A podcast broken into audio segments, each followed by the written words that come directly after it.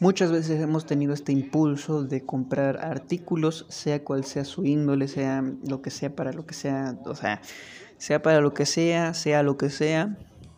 Compramos cosas, les damos un mediano uso, pasan los días, pasan las semanas, pasan los meses, pasan incluso los años y resulta que ya no los utilizamos o no los utilizamos con el fin que creíamos en un momento que lo íbamos a utilizar.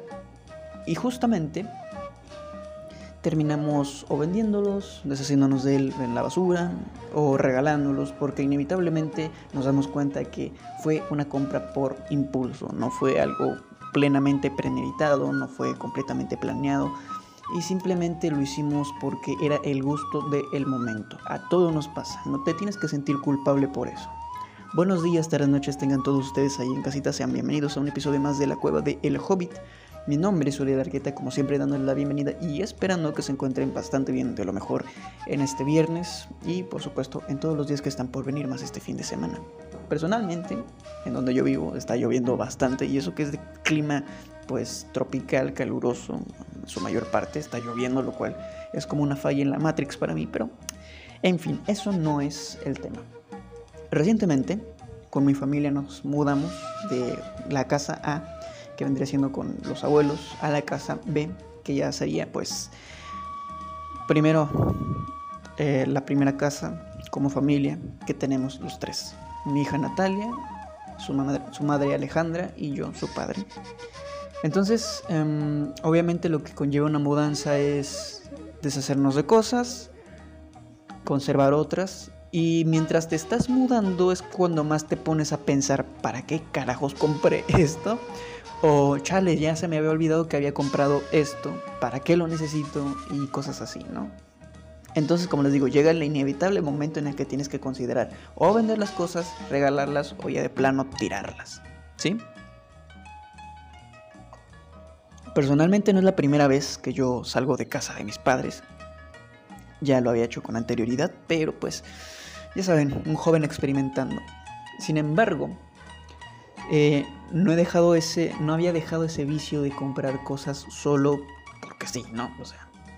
Y ahora que me estoy mudando y estoy como que recaptando todo lo que es mío, que yo compré con mi dinero antes de tener a mi hija, pues es cuando más me percato de el dinero que gasté por razones quizás necesarias en ese momento, pero innecesarias conforme pasó el tiempo. Me voy a explicar.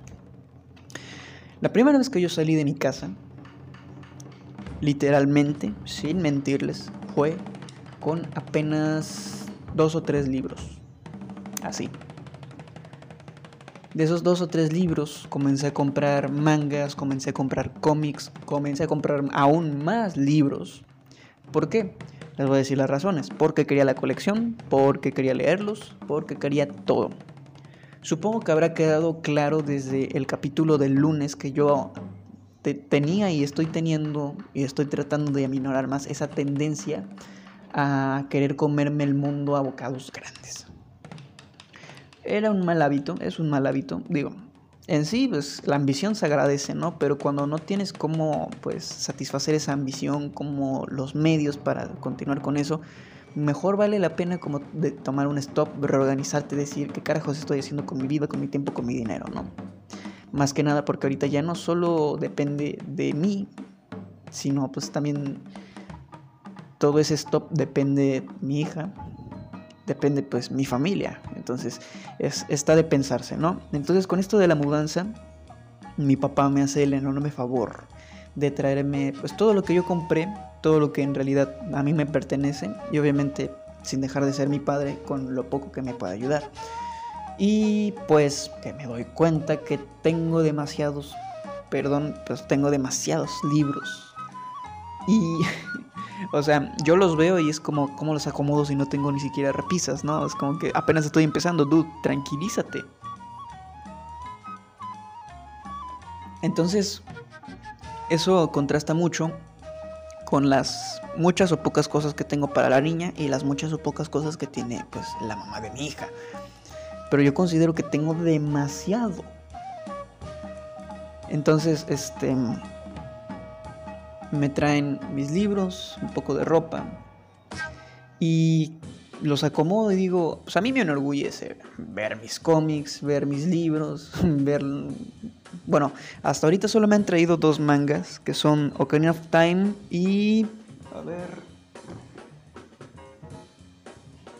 El oráculo de las estaciones de Legend of Zelda. Son mangas recopilatorios chonchos, chonchos, chonchos que tienen pues básicamente la historia, creo yo, de los videojuegos. Y, los, y lo digo así, escuchen esta, esto que es la parte más loca de este, de este cuento. Digo que está basado en lo de los videojuegos. No solo porque no los he jugado personalmente, y eso que a mí me encantan los videojuegos desde Nintendo, Xbox, PlayStation. Esa es otra historia para otro día. Sino porque no los he leído. Y ustedes dirán, ¿qué? O sea, ¿los tienes pero no los has leído? Sí, exactamente, así como lo están escuchando se ve la hipocresía en mis palabras y los compré según yo para leer y no los leí. Es ahí donde yo hago stop y dije, a ver, a ver, a ver. Me quiero... O sea, yo eh, recientemente vi una espada de Mega Construction de Halo.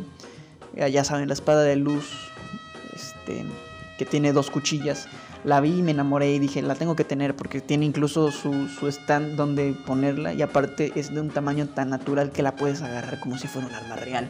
Entonces dije, uy, yo la tengo que tener, la tengo que poseer. Y no contento con eso, vi también un Thanos que se basa de el modelo de Infinity Gauntlet, o sea, básicamente el cómic que le dio este, inspiración y, y, pues básicamente la mayoría de la trama no exactamente a la película de eh, la batalla de la, la, guerra del infinito, Infinity War de los Avengers. Entonces, viendo eso en una tienda dices, lo tengo que comprar. Y no contento con eso, veo al Peter Benjamin Parker que sale en Into the Spider-Verse y como seguramente habrán adivinado, espero, este encuentro al Miles Morales y es como que lo tengo que tener, lo tengo que tener, lo tengo que tener y luego dices stop antes de que pienses en comprar algo como eso.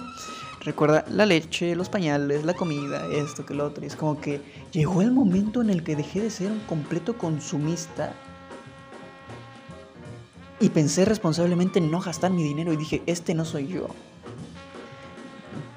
me enorgullece y no me enorgullece porque terminé comprando unos inciensos que pues como tengo un, bebé no puedo utilizar cuando está ella. No me molesta en lo personal porque pues al final de cuentas si es por su salud no tiene por qué molestarme.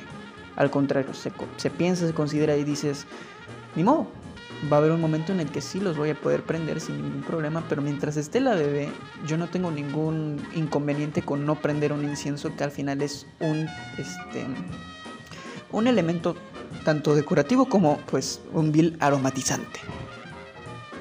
Entonces, me pongo a pensar en todo lo que compré, pensando que lo iba a leer, pensando que lo iba a utilizar y pensando que lo iba a explotar en el buen sentido de la palabra.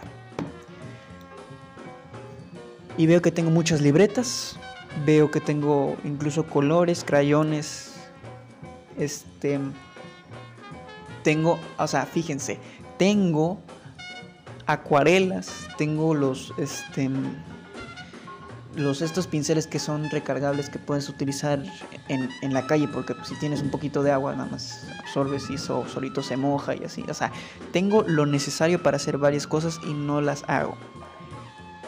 Y que esperan que diga que la excusa es mi hija, por supuesto que no. Y eso es lo que más a mí, digamos, me llena de una rabia personal conmigo mismo. Porque para qué las compré en un primer. Así que en un primer principio, desde el comienzo, ¿por qué las compré si ya no las estoy utilizando? Y ahora, no las estás utilizando, vas a esperar a que se echen a perder o las vas a utilizar antes de que se echen a perder. Rescatar algo. Pues. Ahí les va la peor. y me estoy confesando con todos ustedes, pero pues, o sea, nada más para que vean la magnitud de estas compras impulsivas. Eh, me compré un cautín. Y tú preguntarás, ¿para qué? Ni yo lo sé. o sea, te puedes incluso reír irónicamente de que a final de cuentas algo que creí que iba a utilizar no lo estoy utilizando, ni siquiera estoy aprendiendo cómo utilizarlo. Y eso porque también quiero aprender a hacer otro tipo de cuestiones que pues, si lo digo se sala. Prefiero hacerlo en lugar de decirlo. ese es tema para otra ocasión, ¿no? Entonces, les digo, tengo los mangas de Legend of Zelda. Tengo cuatro libros que son prácticamente guías básicas de Minecraft. De Minecraft. O sea, yo si soy un manco en Minecraft, va a ser un completo insulto a esos libros porque los compré porque son oficiales. Que es lo mejor y lo peor. Son oficiales de Mojang. De ahí tengo libros de Stephen King. Eso sí los he leído para, para que vean. O sea, el único que no he leído es El Doctor Sueño, pero porque perdí el resplandor. O sea, esa es otra historia. Y todo viene en mi colección hasta que me doy cuenta que incluso tengo el Festival de la Blasfemia de Ángel David Revilla, alias El Dross.